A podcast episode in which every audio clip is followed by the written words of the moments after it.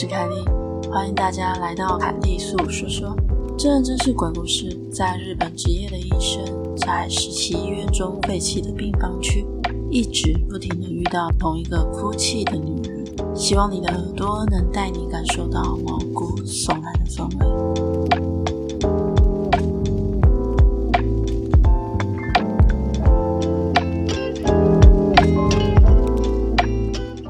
嗨嗨，大家！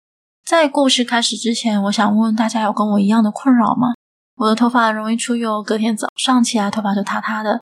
我是属于会出油的那种细软扁塌发质。我已经用过很多种洗发产品，都找不到一个心头好。而这次收到 WK 洗发精的试用是许愿精灵系列，使用了之后真的有惊喜到诶，洗发乳很好起泡，洗完之后头发也很清爽，搭配同系列的护发素。隔天早上起来，头发水亮水亮的，而且还蓬蓬的，不会出油且塌在头上。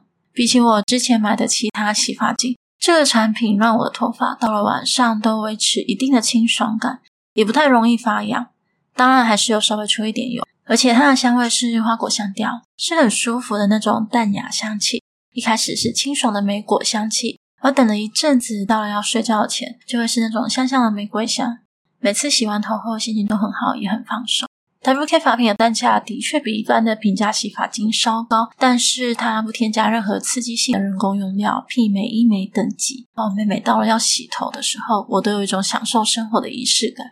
如果你听到这里有心动的话，快点往下滑看资讯来哦，有专属优惠可以喵喵哦。那么故事开始喽，大家好像都挺喜欢医院的鬼故事。但在医院很忙，且工时都超过十二小时的跑来跑去，即使遇到我们自己，可能也不会发现。常有的状况就是无人的生理监视器会自己跳动，呼吸器会响，巡房时被抱怨才刚巡过，怎么又来了？但我们医护人员都在护理站等等之类的事情。刚刚所讲的许多事件，其实并非我亲身经历，真实性其实我也不太敢说。可是。以下我要说的这个故事，是我在升主治医师第一年遇到的事情。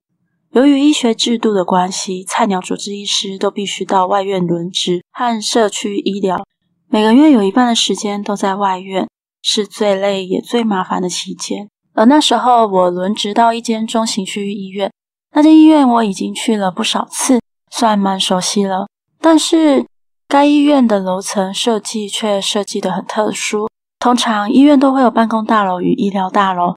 正常来说，医疗大楼的设计，每一层楼都会有各种医疗工作要做，例如病房、门诊、医检室等等的。但是这间医院的医疗大楼中，却有某一层楼是完全没有做任何医疗工作的，而是院内的办公楼层。而这层办公楼层中最左半边三分之一是闲置医疗仓库。原本是规划成病房区，后来被放满陈旧的医疗设备。另一边则是办公室、会议室与值班休息室。某天，当我看完门诊，吃了一点晚餐后，还是有好多事要做：开会、打记录、报告、例行性的巡访、做一些医疗，还有就是病人与家属吵着要找医生等等的。弄一弄，已经是晚上十一点左右。那时我正要去值班休息室准备隔天晨会的事情。于是我就前往那层办公楼层。由于办公楼层大多是行政人员，都已早早的下班，只留有几盏夜间模式的灯。当我走出电梯后，正要左转的时候，我看见右边，也就是闲置的仓库区那边，大概有二十公尺的距离吧。我看见一位穿着高跟鞋的女人，哭泣的使用着公共电话，我就注意了她几秒。而看她正好用完电话，并朝昏暗的闲置仓库区那边走去。其实，在这样的大楼楼层设计结构，一般民众跑错楼层也不意外。但他往没有灯光的那端走去，我就想说他是不是迷路了？我便喊了声“小姐”，并跟了上去，打算引导他。而我看见他走在往废弃病房区的通道上，走到底之后进入废弃病房走廊。在我快接近的时候，却看见他又从右边的走廊朝另一边的走廊走过去，我当下就想说：啊，这个女生到底在干嘛？我赶紧走到连接两边走廊的正中间走道，左右观看，两边昏暗的走廊上只有微微的逃生指示灯亮着，没有任何人。嗯，是我看错了吗？我也没有想太多，就转身走回了值班休息室。而到了第二天，我在差不多的时间又来到这个楼层，而这个时候我又看到那个女人，她边哭边用电话。我心里想着，我先回值班室把东西放好，就过去关心她一下好了。等我放完东西，朝着闲置仓库去走去，我环顾了一下四周，但那位女人已经不见了，只看见公用电话的话筒放在桌子上。我就有点纳闷，怎么没有将话筒挂回去呢？我拿起来听了听，没有任何的声音，于是就挂了回去。这时，我从公共电话旁的玻璃隔板反射中看见，左后方走廊上有一个人走了过去。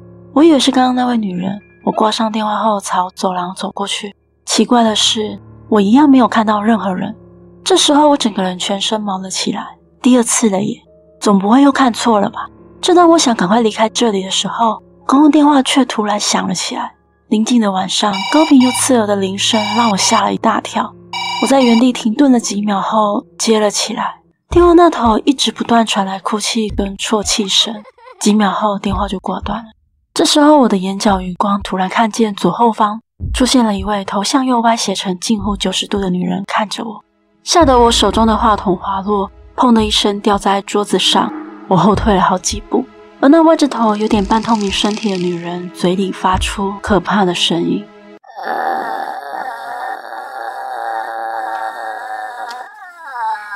这时，学长正好搭电梯上来，开门时听见话筒掉落桌子上的撞击声，看到我在这，并叫了我的名字。也就这个时候，那女人消失了。后来我跟学长聊了这件事，学长才说。好多年前，这里发生诡异的事。那区域原本是慢性病病房，有位女病人因久病厌世，趁着半夜扯下公用电话的话筒线后，带到病房区最后一间的棉被仓库里，用口红在墙上留下几句遗言后，就用电话线结束了自己的生命。自此之后，那区的病房灵异传闻不断，院方不得已最后将那个区域改为医疗仓库。而由于因为灵异事件，院方将某处关闭。这是一件很荒唐的事件，所以这个事情也成为那个地区的医学界里茶余饭后的话题。而至今，这间医院还在营运中，那栋大楼的某层楼的某处仍然处于三分之一是封闭状态。故事结束喽。